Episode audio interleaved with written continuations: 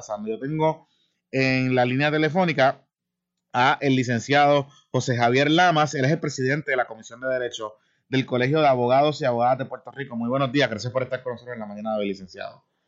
Buenos días, Jonathan, un gusto estar aquí. Bueno, eh, y quiero empezar por lo más, eh, digamos, básico de los cambios. ¿Qué es lo que se sabe hasta el momento? Porque no se ha tenido acceso, digamos, al documento final, el tirillado final del Senado de los cambios que se aprobaron en el Senado en el Código Civil eh, hace dos noches atrás?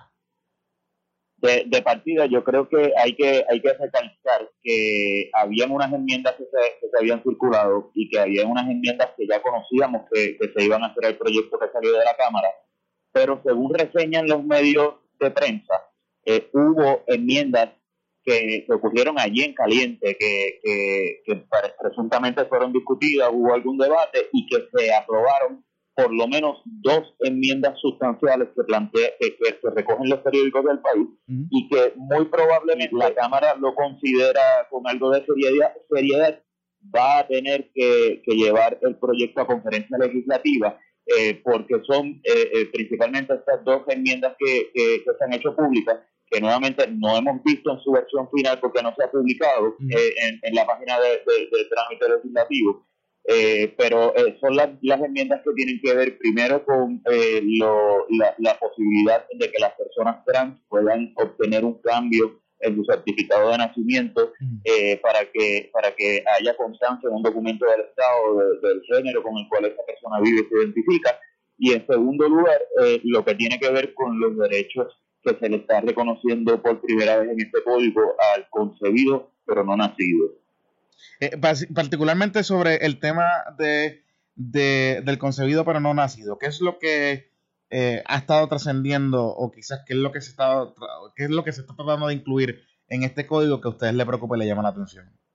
Aquí el problema es el siguiente, eh, y, no se limita a, a un solo artículo que, que reconoce la, la posibilidad de que el concebido que no ha nacido se le reconozcan derechos y existe algún grado de consenso en la comunidad jurídica de que se le deben reconocer derechos patrimoniales, mm. económicos, la posibilidad, por ejemplo, de que alguien le, le legue algo en herencia o que haga un fideicomiso eh, a favor de un concebido que adquiere ese derecho en la eventualidad de que nazca. Aquí el problema ha surgido en que en, el código se juega muy hábilmente con los conceptos de persona y personalidad para incorporar derechos más allá de los patrimoniales al concebido. Eh, y es muy revelador el informe eh, positivo que salió de la Cámara de, Representantes y que firma la, la representante Charbonnier, en donde literalmente expresa que, ese Código Civil considera a todo ser humano desde el mismo momento de la fecundación como persona con todos los derechos fundamentales que los distinguen. Hmm. Eh, y eso obviamente puede estar en conflicto con muchas interpretaciones judiciales que han reconocido el derecho a la mujer a decidir sobre su propio cuerpo. Eh, y, si bien eh, el, el, ayer, el, el lunes, eh, presuntamente se aprobó una enmienda eh, para, para indicar que eh, los derechos que, se le están reconociendo al concebido están subeditados a que nazcan y que en ninguna forma habrán de cuestionar los, o, afectar los derechos constitucionales de la mujer gestante sobre su embarazo. lo, lo que sí parece es crear un conflicto de interpretación, mm. porque incluyen a última hora ese texto que parece más un parcho jurídico que otra cosa para tratar de salvaguardar un, un código que es conflictivo y que tiene problemas de opinión pública.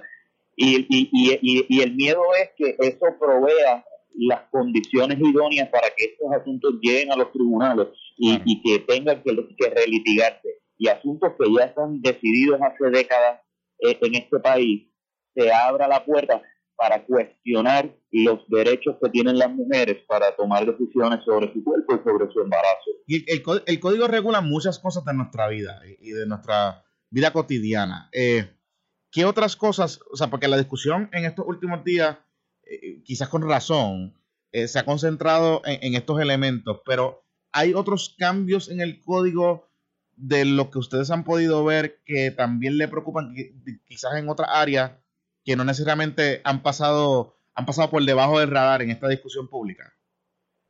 Sí, yo, yo por ejemplo he planteado eh, eh, eh, en estas semanas que muy poca discusión se le ha dado a, un concepto que se llama usucapión, que es un, mecanismo que establece el Código Civil para que uno pueda adquirir propiedad, bienes inmuebles, terrenos, mediante el paso del tiempo, cuando en esencia los terrenos o los inmuebles han sido abandonados y uno los ha vivido a título de dueño ininterrumpidamente y ha ejercido dominio sobre ellos. Esa figura, la que tenemos hoy día, data eh, de la época de la colonización española, donde para llegar a Puerto Rico eh, eh, los dueños de, de, las tierras tenían que montarse en un barco, rezarle a Dios que llegaran vivos cruzando el Atlántico y, y entonces poder percatarse de que todavía que no hay nadie ejerciendo dominio sobre sus terrenos. ese término es de 30 años o, de 20 años si se dan otros otros elementos. Aquí, tratando de modernizar ese, tema, se redujo los términos de 30 a 20 años. Lo que a mí me parece que, que no responde a los intereses de un Puerto Rico moderno, donde vivimos en un mundo que la transportación eh, en tiempos normales, obviamente eh, ahora que estamos en, en una crisis eh, sanitaria global, eh, quizás no, pero eh, uno se puede mover a través del mundo en cuestión de horas y nada justifica que, que, nuestro ordenamiento jurídico valide que hayan terrenos desatendidos y que uno como propietario de un terreno, un bien inmueble, no ejerza ningún tipo de dominio por él durante 20 años eh, y, lo, y lo deje eh, a, ser perdido. Incluso en Puerto Rico tenemos zonas urbanas que se beneficiarían de que hayan términos sustancialmente menores mm. eh, para la adquisición de, de, propiedad. Y esos son los elementos que un código civil moderno debiera considerar para, para, para una enmienda verdadera. Lo, lo, triste aquí es que hemos dedicado una cantidad sustancial de tiempo a discutir temas y, y discutirlos con mucha razón, temas que tienen que ver con, los derechos eh, civiles y adquiridos que nos están tratando de, cuestionar o minar o poner en peligro y no se le ha dado la atención que requiere en otras partes como estas del código. Eh, ¿El código está regulando de alguna manera u otra? Y, le, hago esta pregunta porque la he visto mucho en, las discusiones en las redes sociales. Eh, ¿Está regulando de alguna manera u otra el asunto de, por ejemplo, los derechos de la mujer para eh, terminar su, embarazo, eh, el asunto de la adopción, eh, particularmente limitado para parejas del mismo sexo, que ya se ha legislado y ya se ha reconocido ese derecho. Ah, por ejemplo, en las uniones o los matrimonios de parejas del mismo sexo se les limita o se cambian algún tipo de, de requisito o de beneficio de esa unión eh, en pro de, esa unión y de las personas que la componen. ¿Hay cambios en esa dirección? O, eh, inicialmente el código no reconocía la adopción entre personas del mismo sexo, aunque sí reconocía el matrimonio igualitario. eso fue objeto de, enmiendas en el, primer proyecto sustitutivo en la Cámara eh, y, el, y, el, y sí se reconoce el, el matrimonio entre personas del mismo sexo y se reconoce la adopción entre personas eh, mm. también del mismo sexo. Quizá eh, parte de la discusión eh, debiera girar alrededor del hecho de que no se reconocen formalmente como una institución regulada mm. las parejas de hecho. que, mm. eso sí es un tema que, ha estado muy ligado a la, a la comunidad LGBT, pero que, que, incluso también es una forma eh, moderna de, que parejas heterosexuales conviven de, esa manera. Y ahora lo que, lo que se ha hecho en lugar de, regularle como, como una institución eh, del derecho civil, eh, se ha incorporado en algunos en algunos artículos donde se reconocen derechos a las personas casadas, extenderle esos derechos también a, a, las personas que tengan una relación afectiva que sea análoga a la conyugal es el término que, se utiliza, mm. pero, pero no es que está regulado como, un, como una figura eh, con su propio eh, con su propia eh, normativa, sino que se incorporó nuevamente una serie de parches. Claro, claro, que, que al final del día, el, o sea, no, no, es, no es que no necesariamente no lo reconozca, pero no lo deja del todo claro, ni lo regula, ni lo establece eh, digamos, codificado como se supondría eh, este tipo de, situación.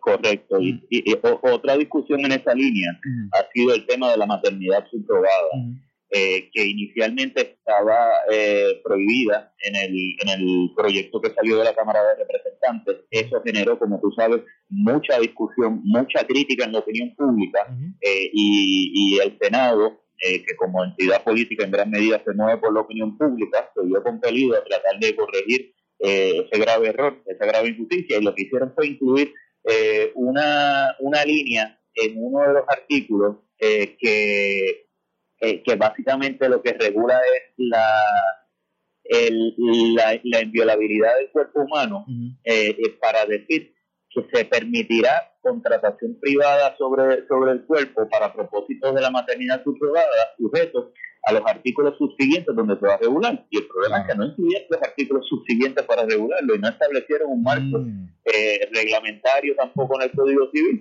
para la maternidad subrogada que ciertamente es un aspecto muy técnico que necesita de definiciones claras y de y, y, las personas que, que optan por este tipo de mecanismo o método alterno para crear sus familias eh, debieran eh, tener un marco jurídico que les permita anticipar los problemas que pueden y ciertamente han ocurrido en otras jurisdicciones. Mm. Donde único se vuelve a mencionar la maternidad superada en este código es en, lo relativo a la, eh, a la impugnación de paternidad o maternidad y la presunción de maternidad, que, que ciertamente eh, parecería que hay un espacio para que se permita la, la maternidad subrogada en Puerto Rico, aunque el código parece que únicamente vislumbra la maternidad subrogada cuando la madre gestante no tiene ningún vínculo genético con el, menor, lo cual también es un eh, es, una visión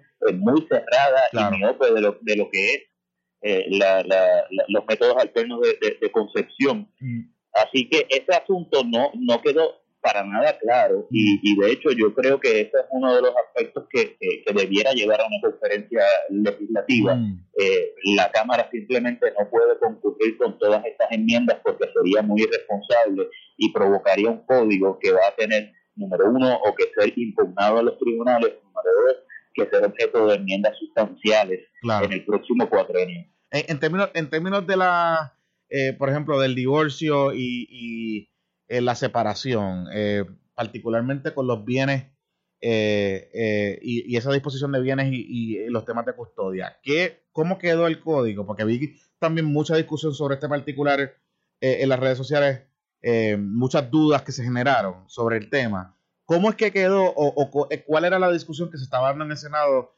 sobre ese tema en particular? aquí la controversia más grande de los procesos de divorcio, primero, y esto fue una de las enmiendas que, que, que, desgraciadamente se pudieron adelantar en el proceso de la Cámara, que inicialmente mantenía los divorcios contenciosos. Eso después de, la discusión inicial se eliminó y ahora solamente hay divorcios por ruptura inseparable o por consentimiento mutuo, que eso sí es un paso de avance. Eh, pero ese código que salió de la Cámara también tenía unas disposiciones eh, que, que, a mi juicio eran muy saludables, que en, un proceso de divorcio eh, se reconocía el derecho de hogar seguro al menor, inclusive de los bienes que son privativos de, de, uno de los, de, los cónyuges, del padre o de la madre. Pues lo que quiere decir eso es que cuando se divorcian, si han estado viviendo el matrimonio en una casa que le pertenece únicamente al padre o a la madre, el menor a través de quien mantenga la custodia de, ese menor, puede tener derecho a seguir viviendo en la casa donde ha tenido su hogar seguro. Inexplicablemente, esa disposición la eliminó el Senado en las enmiendas que, publicó antes de bajar el proyecto a, votación y literalmente mantuvo a la discreción judicial que se determine si el interés económico de, del padre o la madre que, tiene ese bien, esa, casa privativa, va por encima, encima del bienestar del menor al momento de reconocerle su hogar seguro. esa, esa, es una de las enmiendas que, también pone en riesgo eh, la, integridad de, la niñez, de esos derechos que, le hemos reconocido a, a, la niñez del país de tener, de tener a pesar de, de, que sus padres pasen por un proceso de divorcio, se rijan siempre por esa figura eh, casi mítica del mejor bienestar del menor. Eso se pone en riesgo en las enmiendas del Senado. Hmm. Tenemos bien pendiente, licenciado. Gracias por estar disponible para nosotros, para ponernos en contexto estos cambios y, disipar un poco el ruido que quizás ha generado esta discusión, que es muy importante, eh, pero que obviamente no tenemos todos los elementos a la mano y todavía falta un proceso, eh, porque este proyecto tiene que regresar a la Cámara de Representantes, donde pudiese sufrir cambios adicionales eh, en algún comité de conferencia. Así que tenemos que estar bien pendientes a cómo se da esta discusión y tener todos los elementos, digamos, para poder analizarla en su justa perspectiva. Eh, muchas gracias por estar disponible para nosotros en la mañana de hoy, licenciado. Muchas gracias a ustedes. Amigos, el licenciado José Javier Lamas, él es el presidente de la Comisión de Derecho del Colegio de Abogados y Abogadas de Puerto Rico. Ha estado participando en este proceso desde el principio, eh, particularmente eh, en las discusiones y en las enmiendas que se han dado desde la Cámara de Representantes y quizás